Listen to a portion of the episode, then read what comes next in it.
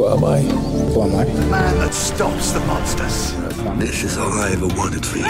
Well, It's beautiful. This is a love story. what is grief, if not love persevering?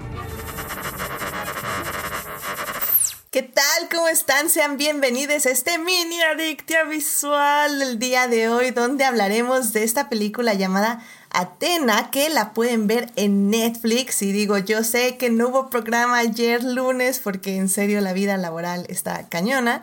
Pero esta semana les prometo tener, yo espero dos mini adictias, y este va a ser el primero sobre esta gran película que pueden ver en Netflix. Y para hablar de ella, tengo un gran invitado aquí.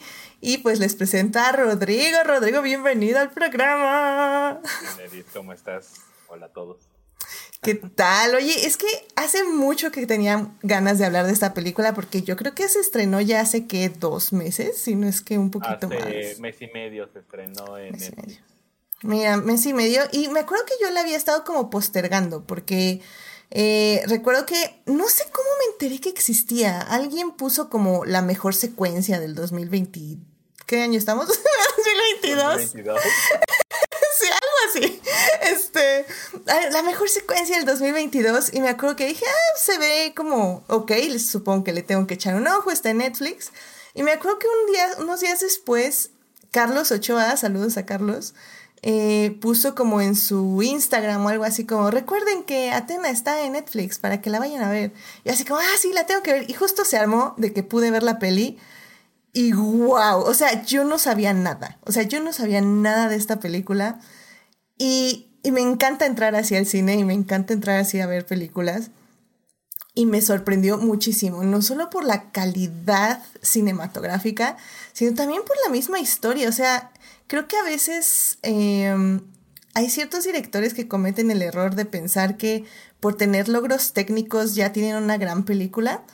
Y, y fácilmente esta pudo haber sido una de esas películas. Y siento que sinceramente la historia tiene mucho corazón.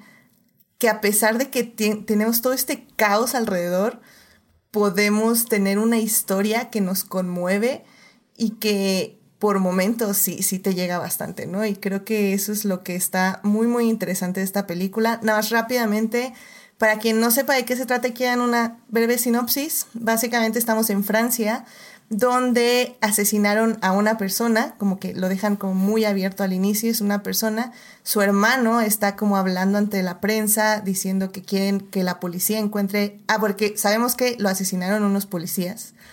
Entonces, eh, está su hermano hablando, an- hablando ante la prensa, diciendo que quiere que estos policías sean entregados por la policía para que enfrenten la justicia, cuando pues de pronto un grupo de agitadores eh, básicamente lanza una bomba molotov y, A y la estación de policía. en la estación de policía la irrumpe y empieza el caos donde básicamente la policía va a tener que luchar contra una marejada de cientos de jóvenes que están causando una, podemos decir como una revolución para encontrar a- o para que les entreguen a estos policías que asesinaron a esta persona. Pero bueno, este, Rodrigo, tú cuando viste Atena, ¿qué, qué fue así? Con esa primera secuencia, wow, ¿qué, qué dijiste? dijiste ¿qué, ¿Qué pensaste? La verdad, eh, fíjate qué chistoso. Yo, esta película, desde que salió en Netflix, fue. eh, eh, Me encanta el trabajo de Romain Gravas, eh, pero me gusta más su trabajo más como director de, de videoclips. Eh, eh, para quien no, no sepan, ha hecho, ha hecho videoclips para MIA, ha hecho videoclips para Justice, ha hecho videoclips para Jay-Z, para Kanye West. La verdad es que, y de hecho, si ven esos videoclips, se van a dar cuenta que mucho de, de esos trabajos, de su trabajo previo se ve reflejado en esta película, ¿no? Y, y de hecho, creo que esta película, por momentos, siento que peca de ser un poquito más estilo que por, o sea, como que forzaron mucho el hecho de que fuera el plano secuencia, pero la verdad es que es sobresaliente el trabajo, no solamente del director de fotografía, que es Matías Boucard, este, sino también de Myron Mans, que es el operador de cámara, que de verdad, si tienen oportunidad, vean la película y después vean el making of, porque es impresionante la coordinación que tuvieron para poder hacer las secuencias. Es un, de verdad, creo que es de las veces que es igual de interesante ver la película como el making of, porque de verdad estás al, estás con la atención de decir, es que cómo pudieron lograr estas secuencias tan espectaculares, y hasta lo dice Romain Gravas en el, en el, en el making of, decía, nosotros hacíamos una toma por día, porque implicaba tanta coordinación de tantos departamentos al mismo tiempo, que hacíamos una toma por día y si la cagábamos, al día siguiente, prepararnos para el día siguiente. ¿No? Entonces, era, es espectacular, la verdad. Y de hecho, también es espectacular el trabajo de la asistente de cámara, que es Aile Mandé. Es de verdad un trabajo, en cuestión técnica, la película es de las mejores cosas que vi en este año. De verdad, de las mejores cosas que vi en este año, porque creo que va muy bien de la mano el hecho de que seas plano secuencia. A veces siento que cae un poquito en la cuestión videoclip, pero siento que en la, en la mayoría de la, de la película está muy bien llevado, ¿no? Y está muy bien tomado. Y de hecho, además de por, ser el trabajo de Romain Gravas, cuando vi que Lach, Lach Lee, que es el co-guionista y el coproductor, estaba involucrado, dije, tengo que ver esta película, porque de verdad, quien no sabe quién es Lach Lee, es un director que hizo una de mis películas favoritas del año pasado que se llama Los Miserables, Les Miserables, que si no la han visto, de verdad, está en HBO. Si no la han visto, de verdad, dense un tiempo porque creo que es como esta película de Atenas, de Atena, pero siento que es un surcido muchísimo más fino en la parte no, No confundir con, con, el musical, por favor, ni la obra de teatro. exacto, exacto, no confundir con el musical ni la obra de teatro, pero y creo que y creo que se nota mucho la mano de Lach Lee en esta en, en esta producción porque es una película que habla acerca de una temática que se lleva hablando durante mucho tiempo en el cine francés, pero creo que hoy en día lo empiezan a empieza a tomar muchísimo más fuerza porque en 1995 se hizo una película que se llama El odio, este, que habla acerca igual de esta temática de las periferias francesas, de los inmigrantes y de toda esta cuestión social que existe en Francia y esta tensión social, pero creo que cada vez es más fácil que los directores empiecen a hablar de esta temática porque es muy fuerte y muy latente y creo que para entender y disfrutar un poquito más de esta película es es entender un poquito lo que se está viviendo hoy en día en Europa, ¿no? En cuestión política. Y al final creo que esta película es muy difícil el poder analizarla sin entrar en esta cuestión política. Y creo que es muy evidente cómo esta polarización que existe en la sociedad francesa se nota en el cine, porque cada vez el cine francés tiende a ser un poco más radical. Y creo que esta película, Atena, es un gran una gran entrada para toda esa gente que quiere entender qué es lo que está sucediendo en Europa, pero específicamente en Francia, con la ultraderecha, con el nazismo, este, y con todos estos barrios marginales que existen en, eh, en París, eh, París específicamente, pero también es un fenómeno que existe en Lyon, en Marsella, en muchos, en muchas, muchas de las grandes ciudades de, francesas y y la verdad es que es muy, muy interesante cómo lo plantea Romain Gravas. trato de no entrar como mucho en detalles porque es, es, complicado el hablar de la película, pero de verdad creo que es muy interesante el poder hacer este análisis de darse cuenta en dónde está ahorita una de las grandes potencias eh, de Europa, como lo es Francia, porque simplemente recordar que hace unos meses que fue la, las elecciones de Francia, la ultraderecha estuvo a punto de ganar con Le Pen. Entonces, creo que este tipo de películas y de directores que empiezan a hablar en contra de toda esta ultraderecha que existe en, Francia es muy interesante y creo que siempre este tipo de discursos políticos han hecho un gran cine a nivel mundial, pero en específico eh, en Europa tiende a ver esta, esta cuestión política, a dar grandes discursos y cada vez más radicales, ¿no? No, y creo que Efectivamente, querido público, sabemos que no es una peli que ha visto todas las personas, por eso estamos hablando de ella para que vayan a verla. Entonces no les queremos dar como muchísimos spoilers, pero sí, eh, creo que algo que tienen que saber y que es como muy importante para la película, pero también es importante, como dice Rodrigo, para el contexto de ella, es que el director para grabar, porque casi toda la cinta transcurre en unos edificios departamentales, así, este, de, muchos pisos, donde pues ya saben, se junta como, em, pues básicamente muchos, muchos tipos de familias, pero al estar en la periferia de Francia, evidentemente son la mayoría familias migrantes. Y este edificio, de hecho, es... Eh, sí es unos edificios, una serie de edificios donde sí vivían gente, bueno, viven, vivían porque creo que los querían este derribar, lo dice en el documental, que por cierto el documental, el making of, lo pueden encontrar ahí mismo en Netflix, dura media hora, está bastante bien hecho y bastante informativo. Pero bueno. perdón, Edith, para interrumpirte dos segundos, también está en YouTube. Ah, perfecto. También está en YouTube, lo subieron apenas creo que hace unas semanas y está en YouTube para que lo pueda ver ahí sí también cualquiera. Perfecto, pues ahí también lo pueden checar en YouTube. Y el, el, asunto que aquí me llama la atención y lo que está muy padre es que el director dijo, bueno, tenemos que hacer estos grandes actos de donde va a haber explosiones, pirotecnia, se va a movilizar muchísima gente en estos edificios. ¿Cómo le vamos a hacer? Pues evidentemente tengo que involucrar a la gente que vive aquí. Entonces, toda la gente que vive en esos edificios estuvo de extras, estuvo coordinando gente, estuvieron administrando recursos, o sea, realmente él involucró a la comunidad. Entonces, esto está muy padre porque dentro de la misma película que habla de esta Francia marginada, vemos a la misma Francia marginada dentro de ella como extras, pero al final del día es lo que le da el ambiente y lo que le da realmente el sabor a los personajes, porque eh, la gran mayoría de estos actores, si no es que todos, esta es su primera película y los casteó dentro de este mismo ambiente.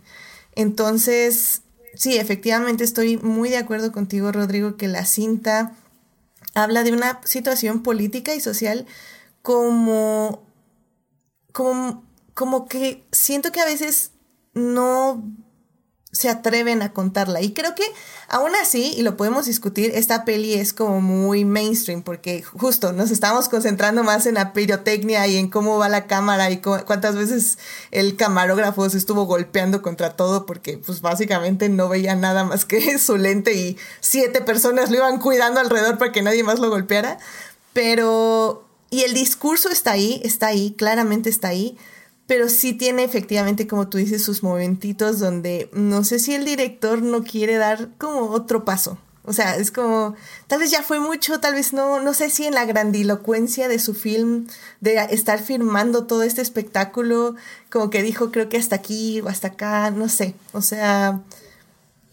Yo no sé si hay un poco, y yo creo que esa es la diferencia entre el filme de Latchley eh, y El Odio, y esta película de Atena. Yo creo que el hecho de que Netflix estuviera detrás, no sé qué tanto fue ese freno un poco que le tuvo que poner a Román Gravas este, esta cuestión, porque creo que la película es muy potente en todos los sentidos, pero siento que peca en tratar de simplificar un tema que al final, más tirado al final, y no voy a tocar ningún ninguna tema ni nada, pero siento que al final peca una cuestión de decir es que tengo que cumplir ciertos estereotipos, por decirlo de alguna manera, con respecto a las temáticas que estoy hablando y siento que eso hace que la película pierda un poco de potencia que no sucede en las otras dos películas. Las otras dos películas, como no tienen esta cuestión de ser como un películas mainstream,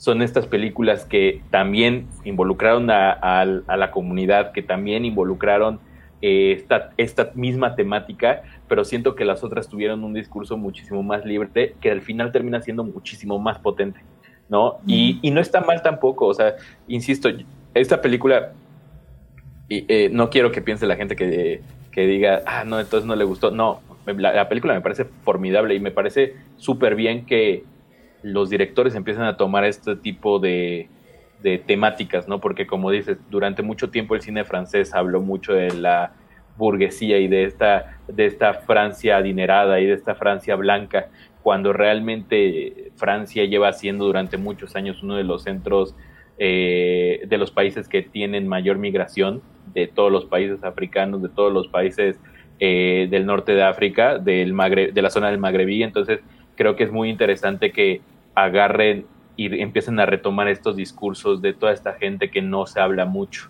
¿no? Especialmente en París, ¿no? París durante mucho tiempo se nos fue retratado como, ah, no, la ciudad luz y pura elegancia y pura moda, cuando realmente por detrás eso a lo mejor es en Champs-Élysées, pero te vas un poco más a las periferias y es realmente no hay muchísima diferencia que la que existe en países eh, latinoamericanos o en países africanos, en países, o sea, realmente es, son dos, son dos París que existen, dos Lyon que existen, son, realmente son ciudades que están partidas en dos. Y yo creo que en casi todas las grandes ciudades de, de Europa, pero creo que en París es donde es muchísimo más evidente. Entonces, qué bueno que empiezan a tener este discurso. Evidentemente no es perfecta la película, tiene ciertos fallos, pero creo que de verdad es una película que vale la pena que todo mundo le eche un ojo porque creo que creo que habla de una cosa que no se habla mucho, que es que hoy en día en Europa el resurgimiento de la ultraderecha está más cercano de lo que parece. Muchos medios o mucha gente trata de, decir que Europa está perfecto, que Europa está muy bien, pero la realidad es que está...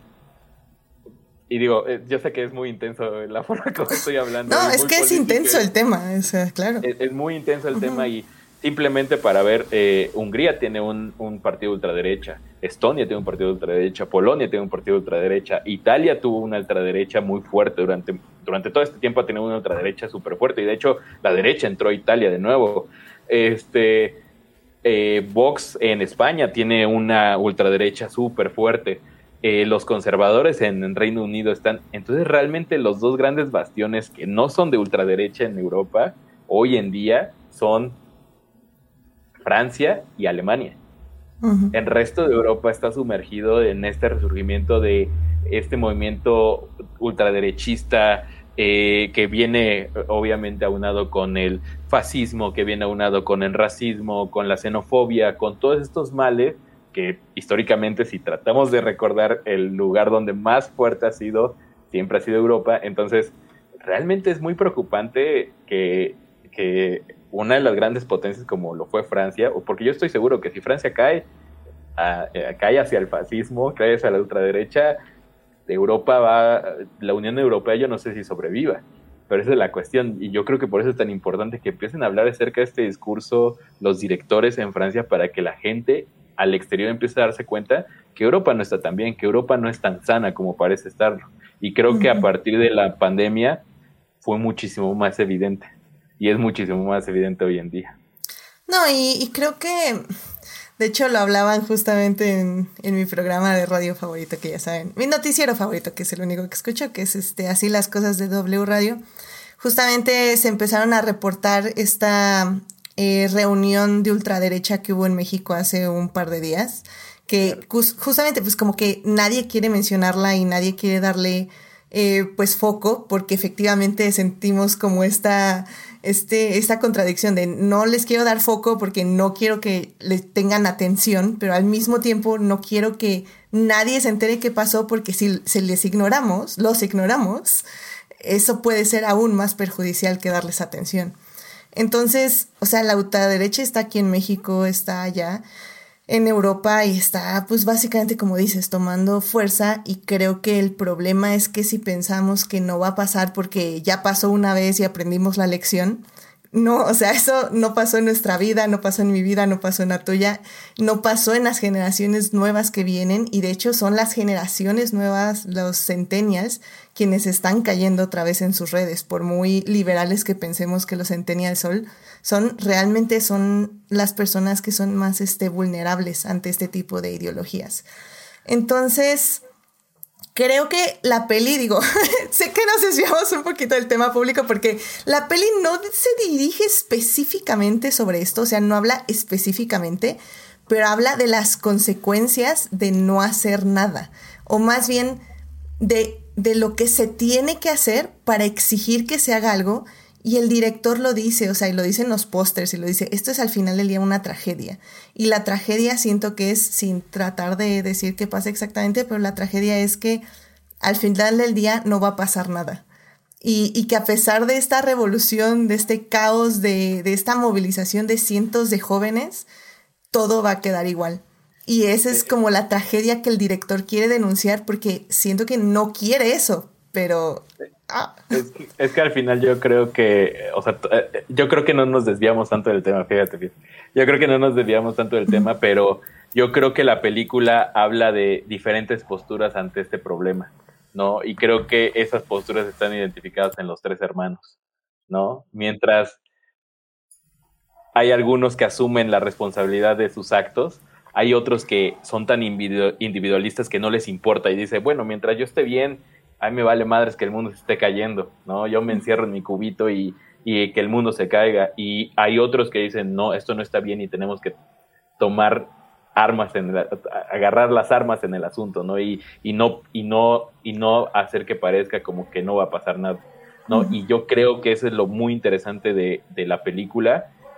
Y al final yo creo que no es que no creo no creo que esto y lo y lo decías muy bien aquí en México digo simplemente y fue algo no muy difundido, pero es la primera vez en México, apenas sucedió en septiembre, es la primera vez en México que hubo un concierto de neonazis en México, ¿no? Y hubo, y hubo bandas extranjeras que vinieron y hubo un, más o menos supuestamente lo que dicen las notas, es de que hubo cerca de 450 personas que estuvieron dispuestos a pagar 1.500 pesos, que era lo que costaba el boleto para ese concierto, para poder escuchar ese discurso de odio. ¿no? Y ese discurso de odio que existe aquí en México, lo que pasó hace poco que hubo el, eh, la reunión de ultraderecha, o sea, no pensemos que este fenómeno, y creo que por eso es importante retomar esta idea, no pensemos que este fenómeno es algo que sucede en Europa y se acabó, ¿no? Es un fenómeno global. Y creo que es muy importante que veamos este tipo de películas porque es abriendo los ojos y decir, ok, no está tan lejos de nuestra realidad, ok, no está tan lejos y qué postura vamos a tomar nosotros. Y yo creo que es lo interesante de la película, el cuestionarnos qué postura vamos a tener que tomar nosotros porque inevitablemente este, este monstruo llamado fascismo está volviendo a resurgir. Y nada más para... Hay una frase que me gusta muchísimo en, en una película de Pierpaolo Pasolini, Mama Roma, que eh, está haciendo alusión del fascismo con un, un, un viejo hombre que se casó ella, Mamá Roma, el personaje de Mamá Roma, en, en, el, en el pasado y decía, mi madre murió, mi padre va a morir, yo moriré y posiblemente hijo, mi hijo morirá, pero el viejo fascista seguirá sentado en la silla. Y creo que es muy evidente y es un, es un presagio que puso Pasolini en una película en 1960 que sin duda alguna hoy está pasando en Italia, en, en Francia y en el mundo. Sí, y como para cerrar esto, también me gustaría nada más eh, decir, bueno, al menos esta sección, decir que a mí tal vez me preocupó escucharlo del concierto, me preocupó escucharlo de la reunión de aquí en México, pero me preocupó aún más escuchar que el domingo el presidente dijo que había, había habido una reunión de ultraderecha aquí en México y que eso era signo de la libertad de expresión. Ah, que ya lo mencione el presidente en su discurso, ahí es cuando yo digo, mm, no sé, Rick. Eh, la verdad es un tema muy complicado porque efectivamente si lo censuras, qué tan diferente eres acerca de un fascista. Pero al final también la cuestión es de que si le das cabida a que exista ello, como dices, la gente más joven que no vivió esas ideas, esas consecuencias que tuvo el fascismo a nivel global, es muy fácil que caigan, porque al final el fascismo y toda esta cuestión y todas estas ideologías radicales se viven a partir o absorben a la gente a partir del caos. Y bueno, hemos vivido el mayor caos en mucho tiempo en el mundo. Entonces, es preocupante, la verdad, la situación es bastante preocupante. Eh, de la forma como lo tomes y el lugar donde lo tomes, creo que es muy preocupante. Sí. Pero bueno, cerrando este, este capítulo, creo que em, yo sé que entramos justo en este tema como muy pesado, que es un tema de la película y que es el tema que está ahí abajo y, como dices, está, eh, está el fuego, el fuego de, de, todo esto, de este peligro, está ahí en la película. Pero sinceramente, así como para terminárselas de recomendar y ya darles nuestras conclusiones, o sea, visualmente y sonoramente, porque también la música es una cosa increíble, la verdad es que es una experiencia que vale mucho la pena. O sea, ya independientemente de que ustedes saquen a nivel emocional, a nivel político o a nivel social, o sea, si quieren literalmente salir y decir, esto es cine, así con un cigarro. Literal. Literalmente es ver esta película, porque como dice Rodrigo, o sea, la película se compone de muchísimos planos secuencias. Podríamos casi casi decir que toda la película es un plano secuencia. Em, que realmente hay momentos que, como dice Rodrigo, estoy de acuerdo. Ya hay cositas, hay momentos que dices, wow, esto está demasiado hermoso en el caos y si ya parece aquí como un videoclip.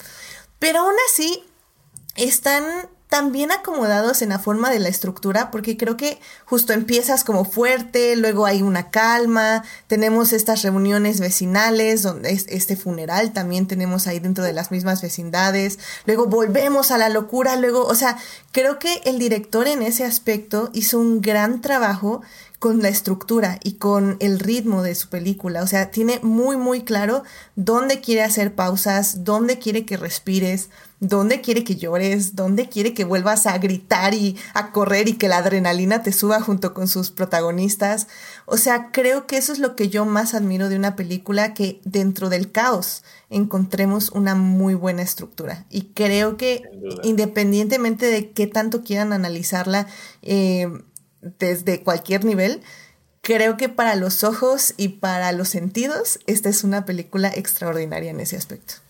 Y, digo, nos, nos, metimos mucho como en una cuestión más política, como una cuestión más que creo que es muy importante para que puedan sacar realmente el, y entender completamente esta película, pero creo que también es muy importante que las actuaciones de todas las personas es brutal. O sea, de verdad, los tres hermanos que salen en la película son brutal su actuación de cada uno de ellos. Es de verdad sobresaliente y creo que al principio hay un momento que dices, wow, qué hermosa plano secuencia, pero creo que mientras va avanzando la película te olvidas de los planos secuencias porque empiezas a, te empieza a meter tanto la película en la historia que de verdad llega un momento que se te olvida que no han cortado hace tres minutos. Y de hecho ellos lo dicen, que había veces que se echaban casi cuatro kilómetros con operación de cámara, que dices, es espectacular eso, y hay momentos que estás tan metido en la película que ni siquiera esos aspectos técnicos sobresalientes, espectaculares, opacan la historia, o sea, la, historia se lo termina comiendo, y creo que esa es la, como dices, eso es lo que hace sorprendente una película, ¿no? Que pueden tener toda la pirotecnia, pueden tener todas las explosiones, pueden tener todos los mejores actores o los peores actores o lo más flashy o lo que sea, pero que la historia sobresalga por encima de todo ello y yo creo que esta película sin duda alguna es, es esta, es eh, eh, cae en este, en este rubro, ¿no? En este rubro de decir es una película que la historia es demasiado potente para que la dejen pasar, de verdad, yo la recomiendo demasiado. No, y más aprovechar, porque también siento que este tipo de películas luego se encuentran como en plataformas un poquito más difíciles o luego estamos ahí como rascándole a los medios alternativos. Y la verdad que esta historia está en Netflix es importante y es valioso porque queramos, nos guste o no, Netflix sigue siendo una de las plataformas más importantes dentro de las 1579.700 plataformas. Y, y que esté ahí a la mano y que esté ahí el making of para que disfruten y para que vean, o sea, lo que se necesita para hacer este tipo de cine, me parece una experiencia muy completa cinematográfica. Y como ya estuvimos diciendo, o sea, no solo es la, experiencia cinematográfica, sino también es el trasfondo que es muy importante, las actuaciones, o sea, hay momentos que en serio, o sea, eran desgarradoras y, y son momentitos, o sea, ni siquiera son, bueno, sí hay momentos como gráficos, pero son momentos eh, que en su mayoría son 100% emocionales, o sea, se basan mucho en las caras. Y de hecho lo dice el director en el making of, es que el 90-80% dice de la, de la película es ver la cara del actor. Sí, hay un caos, sí lo seguimos, sí lo perseguimos por todos lados, pero en todos los momentos que la cámara se pone enfrente de él, te entrega una emoción. Y eso está que recuerda Que recuerda mucho a la película de, El hijo de Soul. Este, si no la han visto mm. también, creo que está en Netflix, no me, no, no recuerdo, pero que tiene mucho ese estilo, ese estilo de, de que es una película igual brutal, si no la han visto, de verdad, tengan, tengan su momento para, para verla, porque son de esas películas que las actuaciones son tan buenas que puedes no estar viendo el contexto, pero entiendes completamente el contexto por las grandes actuaciones.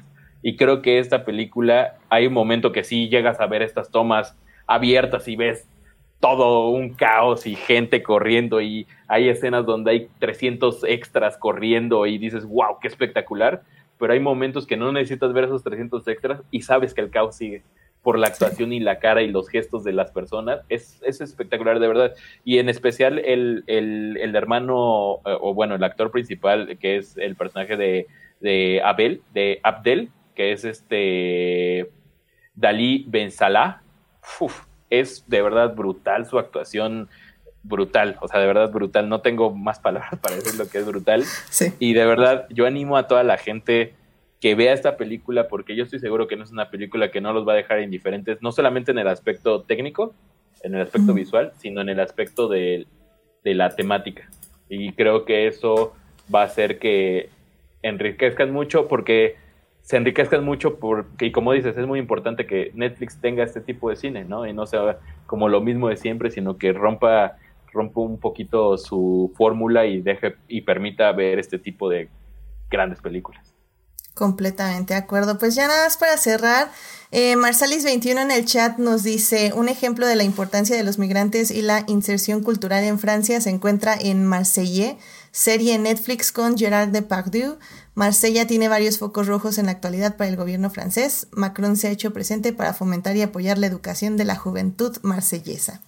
Bueno, pues muchísimas gracias por la recomendación. Y pues ya, o sea, creo que ya no podemos decir nada más sin meternos en spoilers porque creo que esta peli se tiene que ver. Vayan a ver Atena en Netflix y luego se checan el making of que también los va a dejar así como, ¿what? Sobre todo si no, o sea, si sabiendo de cine a mí me sorprendió el making of, yo creo que no sabiendo de cine les va a volar la mente, o sea, cómo se hacen. Y como dice este Rodrigo, o sea, Incluso ves la gente, este, esta, esta chava, este, que está ahí con el, focus pull, ajá, el focus pull, este. Ahí le mandé. Eh, o sea, impresionante. Van a decir, bueno, ¿qué hace ella así corriendo atrás de todos, nada más moviéndole? Ese, literalmente por ella pueden ver la película. Exactamente. Es que, es que yo creo que eso es lo bonito de ver el making of y igual, nada más para ir concluyendo un poco. Creo que es ver la película y es una clase magistral de cómo es hacer cine y ves el making of y ves todo el, surcido que existe detrás de las películas y de verdad es una cosa de que si uno de todas esas personas que están involucradas en la toma falla, vas para atrás, ¿no? Y es así una cosa que dices, es que aquí hay una explosión y se mueven y corren y bajan y suben y y si la chica que está con el focus puller no cae en foco, vas para atrás. Y si el güey de, y si el güey de pirotecnia no aventó la pirotecnia cuando debía de caer, vas para atrás. Y si el, y si el extra le choca a la cámara, que vas para atrás. Entonces yo creo que de, hecho, es muy impresionante. Hay, hay un momento donde eh, el, camarógrafo tiene que pasar por una multitud para que lo cuelguen de un cable y vuele literalmente, pero justamente están cortando porque la gente en el caos pues se están empujando y le pegan a la cámara y lo tienen que cortar y regresar. Y, y me encanta que casi casi dice así como, tenía cuatro asistentes, pónganle otro asistente, porque los asistentes literalmente no estaban golpeando gente para que no golpearan al camarógrafo. Era como, échale otro asistente, necesitamos siete asistentes que lo protejan. Y así como, no y, literalmente ves la toma de atrás, o sea, cuando están haciendo, y ves a todos los asistentes corriendo a todo, la foquista haciendo foco, haciendo foco, corriendo con una máscara para taparse del gas. No, eso es espectacular. O sea, de verdad es un, es como ver danza. O sea, la verdad yo, lo, yo lo veo como es como si vieras una coreografía de hora y media. O sea, la, terminas de ver la película y dices, felicidades a los bailarines porque de verdad es impresionante. O sea, cada movimiento, el, el, cámara cuando se acerca, cuando se aleja, donde encuadra. No, espectacular, de verdad, dense el tiempo y dense la oportunidad de ver esta película porque creo que es un producto sobresaliente y sin duda creo que es de las producciones de Netflix. Digo, no he visto la de Guillermo del Toro, pero creo que de este año es la producción de Netflix más espectacular y la mejor película que he visto de, de esta plataforma, sin duda alguna. Eh, completamente de acuerdo, sí, no, hay, hay, que, hay que evaluarla en el top 10 del año, pero sinceramente va a estar en mi top 10 del año, o sea, no, no, hay, no hay duda, definitivamente. Pero bueno, pues muchísimas gracias, querido público, por escucharnos el día de hoy en este mini adicta visual. Este, muchas Intenso, gracias. adicta visual. In- intenso, muy político. Creo que es como el podcast más político que en, estos dos años. Lo cual está bien. eh, como digo, son temas difíciles, pero sinceramente hay que hablar de ellos porque hay que estar al pendiente. O sea, no, no podemos dormirnos y dejar que. Porque básicamente, acuérdense que no hacer nada es hacer algo. Entonces. Eh, muchísimas gracias a quienes estuvieron en el chat, que estuvo Marsalis y Falange, que nos estuvieron ahí eh, pasando a saludar. Así que bueno, pues eh, estén al pendiente porque probablemente va a haber otro adicte visual esta semana y no sé cuándo, no sé a qué hora, ya saben, redes sociales. Pero bueno, pues cuídense mucho. Pues muchísimas gracias Rodrigo por venir aquí a este mini adictia a hablar de esta gran película. Un gusto, un gusto siempre aquí platicar de cine con todos ustedes. Perfecto, muchísimas gracias, cuídense mucho, vayan a ver Atena a Netflix, cuídense mucho, bye bye. Bye.